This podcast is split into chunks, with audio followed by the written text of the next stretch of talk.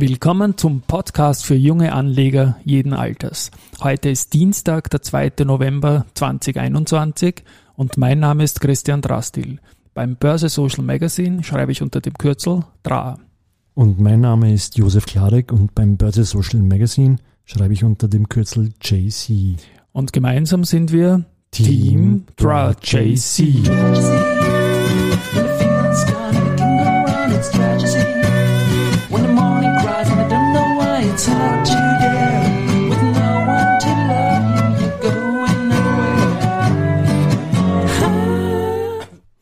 Na, jetzt haben wir wieder den anderen Jingle ja. gespielt. Jetzt haben wir, wir haben die Vielfalt. Paar, genau, jetzt haben wir die Vielfalt und wir werden immer mehr aus dem Vollen schöpfen können.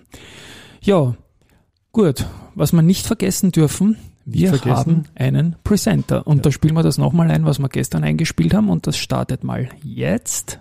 Wir haben einen Präsenter für unseren Podcast. Und das ist die Rosinger Group, die sich künftig mit dem Claim präsentieren wird, äh, aus erfolgreichen Unternehmerinnen und Unternehmern über den Weg eines Listings mit Aktien Millionäre oder sogar Multimillionäre machen zu können.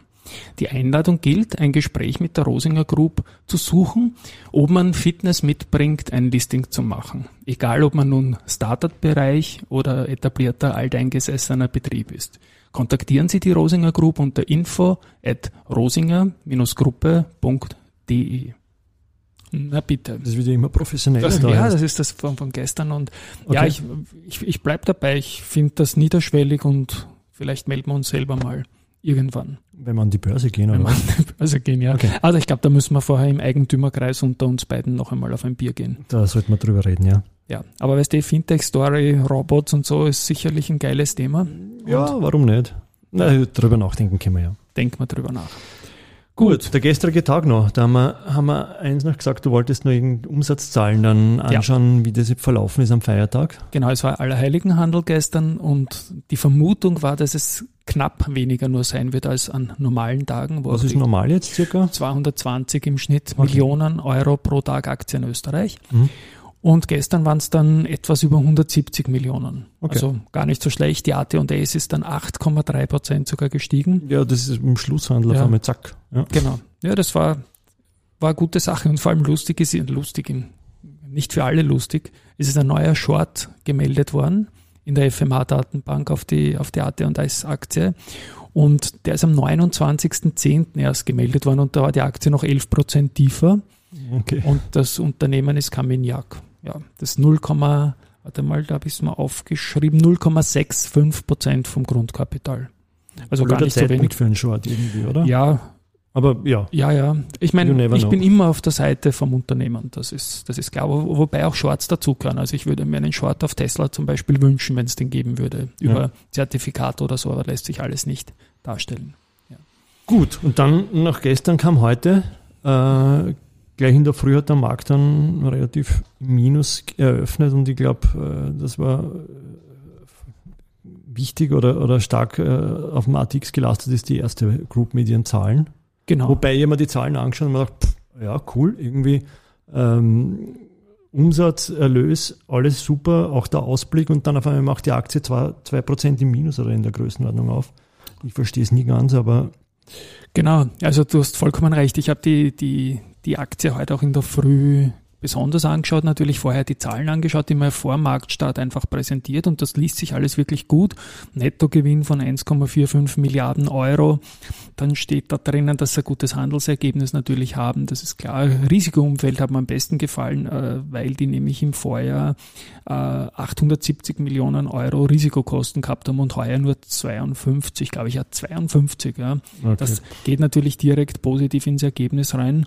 Auch das Wording, die Tonalität war eigentlich sehr positiv, also beitragen Wirtschaftsaufschwung in allen Kernmärkten, also das klang gut. Und trotzdem ist die Aktie dann, wie du richtig sagst, im Frühgeschäft gleich einmal um 2% oder ein bisschen mehr äh, von hohen 37, gestern 37, 42, 92 war, glaube ich, gestern der Schlusskurs. Und heute haben wir dann gleich einmal eröffnet mit 37, 40. Also da ist gleich einmal eineinhalb Prozent runtergegangen und dann in der Spitze um mehr als zwei Prozent auf 37,06 im Tagestief. Ja. Und dann ist das für mich immer so spannend auch, wie gelingt es dann einem ähm, Capital Markets Team, war im Hintergrund wieder ein frequentes Einsatz, ja, äh, wie gelingt es dann einem Capital Markets Team, die, ähm, die Sache dann zu kommunizieren und, und dem Kapitalmarkt zu erklären, das Zahlenwerk.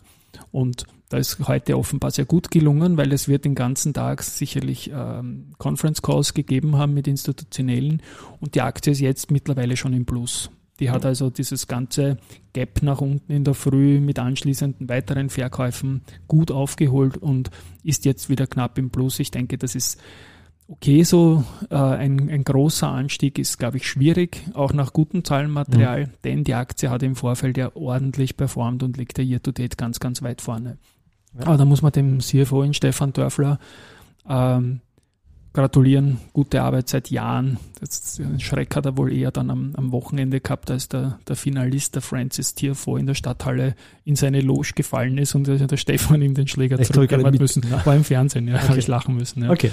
Aber es sind so die kleinen Momente und die, die erste hat sich da auch vor Ort in der Stadthalle sehr, sehr brav präsentiert. Okay, also Berichtstag äh, minus, ich wette immer mit mir, ich schaue mir die Zahlen kurz an und, und dann wette ich mit, mit mir, ob ich es ob errate. Und heute bin ich wieder mit daneben gelegen. Ja, ja ich habe da eigentlich auch kein allzu gutes Bauchgefühl, was ich sonst eigentlich durchaus mir zutraue, für den Markt nach all den Jahren ein bisschen ein Gefühl zu haben. Aber wie man jetzt auf Zahlen reagiert, da bin ich so oft daneben gelegen. Mhm. Aber Vorstände offenbar auch. Und was ich jetzt gesagt habe, so von der, von der ersten, ähm, dass die mal im Minus begonnen hat und dann gedreht hat heute ohne dass da ein Gesamtmarkt-Trigger sonst gewesen wäre, fällt mir eigentlich am stärksten bei der Wienerberger auf. Also die, die fangen nach Quartalszahlen oft so drei, vier, fünf Prozent im Minus an mhm. und schließen dann im Plus. Also da ist Heimo Scheuch-Abteilung natürlich sehr großes Lob und habe ich schon oft intraday mal den Dip in der Früh gekauft. Den Dip, nicht den TIPP, sondern den, den, den Fall, den Dip. Ja. Äh, weil die das in der Vergangenheit eigentlich immer gut hingekriegt haben, dann die Story im, im persönlichen Gespräch schön rüberzubringen. Ja. Jo. Ein, ein, synchrones, jo, ein synchrones Jo. jo. jo wir haben jo. Ja. einen Monat vorbei, dann, dann ist immer, äh, wenn der neue Monat beginnt, kommt die Beobachtungsliste der genau. Wiener Börse raus. Genau, die ist gestern nach Marktschluss noch gekommen, auch am Feiertag ganz verlässlich, am ersten Handelstag. Und ganz kurz, ja. Beobachtungsliste, das ist sozusagen äh, die, die, wie die zukünftige ATX-Zusammenstellung quasi sein wird. Ja, und das ist sozusagen ein, Rechenwerk, ein Regelwerk, das da dahinter liegt. Und, und äh, ich meine, du bist der Spezialist, aber. Ja, ich bin, ich bin Freak. Ja. Ich schaue mir es monatlich an und irgendwann, irgendwann kriegt man das dann mit. Also es ist eigentlich, die Liste ist einfach die Liste. Das, ja. das fasst zusammen einen Beobachtungszeitraum äh, für die zweimal im Jahr stattfindenden regulären Umstellungen im ATX und den ganzen Nebenindizes. Und äh, gibt es jetzt die Umstellungen immer nur noch im März und im September. Mhm. Und zuletzt hatten wir im September den Umstellungstermin, der aber keine Umstellung brachte, weil im ATX alles einzementiert ist. Ja. Mhm. Und die nächste Umstellung im März, da haben wir jetzt bekommen die Oktoberliste, Anfang November. Und da sind schon acht der zwölf Monate drinnen, die dann per März maßgeblich sind. Es werden noch der November, Dezember ähm, und Jänner, Februar ausgetauscht. Mhm. Ja. Und da kann man jetzt einen Blick drauf werfen, was den ATX oder den ATXDR betrifft. Und man kann jetzt schon sagen, da wird sich eigentlich wieder nichts ändern, wenn nicht irgendeine Bigger Picture Geschichte kommt. Denn die, die 20 Unternehmen, die jetzt im ATX sind, sind auch mit Abstand die größten nach dem Handelsvolumen. Und da sehe ich jetzt eigentlich auch keine Veränderung äh, kommen. Und von der Market Cap, vom zweiten Kriterium, war die SBO zuletzt ein bisschen ein Wackelkandidat, aber jetzt mit steigendem Ölpreis sind die wieder mit mega Vorsprung auf dem rettenden Rang. Mhm. Also da wird auch da nichts passieren. Also da auch im Immobilienbereich jetzt momentan ein Merger eher weiter weg ist, glaube ich einfach nicht, dass sich per März dann was ändern wird. Äh, es ändert sich schon immer was, äh, nämlich äh, sozusagen die, die Ränge innerhalb der, der 25 Plätze. Ja. Die ändern ähm, sich. Das merke ich dann immer, wenn ich die, das Aktienturnier, die Genau, wo man das ja auslose, dann, dann nehmen wir die Beobachtungsliste und da gibt es schon immer wieder Platzveränderungen, äh, Platzwechsel oder, oder zwei, drei Ränge, die rauf runter gehen für manche Unternehmen. Aber sie, innerhalb des, der 25 gibt es eigentlich dann sozusagen am Rand unten bei 25 gibt es offensichtlich diesmal wenig Chancen dass eine Veränderung passiert, oder? Ja, ich glaube, das ist eine, eine Zusammensetzung, die jetzt relativ stabil ist. Ich habe es immer wieder ins Spiel gebracht, also ich bin auch nicht der Einzige, der das ins Spiel gebracht hat, den ATX vielleicht auf 25 Werte zu erhöhen. 20 sind genau, nicht 20 sind jetzt weil die, die Deutschen haben 30 auf 40 gemacht vor wenigen Wochen. Auch bei uns wären 25 sicherlich eine smarte Karte denjenigen Unternehmen gegenüber, die sich halt auch in einem Leitindex sehen können, weil außerhalb vom ATX gibt es in Österreich eigentlich nicht wirklich etwas von Relevanz. Wo es eine Veränderung sehr wahrscheinlich geben wird, ist im Elite-Index, im ATX 5, wo die fünf größten äh, Unternehmen auf Streubesitzmarktkapitalisierung drinnen sind. Und da sind drei davon in einer eigenen Liga. Also ist die erste Group, die OMV und der Verbund, die sind einmal, ja, die sind gesetzt auf fast immer und ewig bei den jetzigen Kursniveau, haben wir einen Vorsprung von fast 50 Prozent auf die Verfolger. Mhm. Und dann wird es aber verdammt eng. Jetzt momentan im ATX 5 drinnen sind die Föstalpine und die Wienerberger, also zwei zyklische Titel. Mhm. Und die werden jetzt nach dem Anstieg Stieg der, der Banktitel von der ERB und der BAWAG ganz markant attackiert. Ich meine das jetzt nicht martialisch, aber im, im Indexfight. Und jetzt steht so per Ende ähm, Oktober in der Liste, dass die RBI auf 3,984 Milliarden kommt, Market Cap, Free Float, mhm. also 3,984, die Föstalpine 3,980, also mhm. de facto genau das gleiche, und die BAWAG 3,900, also auch kann sich an einem Handelstag ändern. Und dahinter kommen die Andritz mit 3,448 und die Wienerberger mit 3,447. Und jetzt ist es so, dass dann in den letzten fünf Handelstagen vom Februar erst entschieden wird, welche Titel rein nach Marktkapitalisierung die fünf größten sind. Mhm. Und um einen äh, aus dem ATX 5 zu boxen, musst du als Eindringling noch einmal um 0,5 Prozentpunkte Indexgewicht größer sein. Liegt in der Zukunft, ist ein bisschen komplex, ist aber schon spannend, weil es natürlich eine, eine, eine stolze Geschichte ist, da unter den größten fünf Unternehmen dabei zu sein. Das beobachte ich eigentlich seit Jahren auch und ist jetzt momentan aufgrund der Konstellation im ATX, wo eine Veränderung, wie erwähnt, nicht wahrscheinlich ist, die spannendere Geschichte. Okay. Ja. Wir werden weiter informieren. Wir werden weiter informieren ja. und ja, ja, damit sind wir eigentlich für, für heute durch.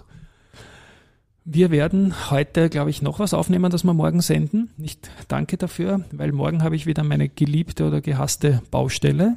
Ah. Deswegen bin ich morgen aus dem Rennen. Aber wir werden jetzt noch eine Sonderfolge aufzeichnen da geht es um unseren Finanzblogger Award, den Smile, Smile. Genau, den Smile Award. Smile Award. Den ja. Wir, ja, Nat King Cole. Den wir heuer zum äh, neunten Mal vergeben. Mal, glaube ich. Genau. Ja. Und da hat jetzt äh, mit Ende Oktober die Einreichfrist geendet und jetzt geht es ans Voting. Und wie das Ganze funktioniert, wie man da gewinnen kann, wer aller dabei ist, da machen wir jetzt noch eine Sonderfolge. Und ja, und in der Zwischenzeit sage ich mal Baba für diese Folge. Für diese Folge, wir hören uns bald und auf jeden Fall mit der Sonderfolge morgen dann. Tschüss.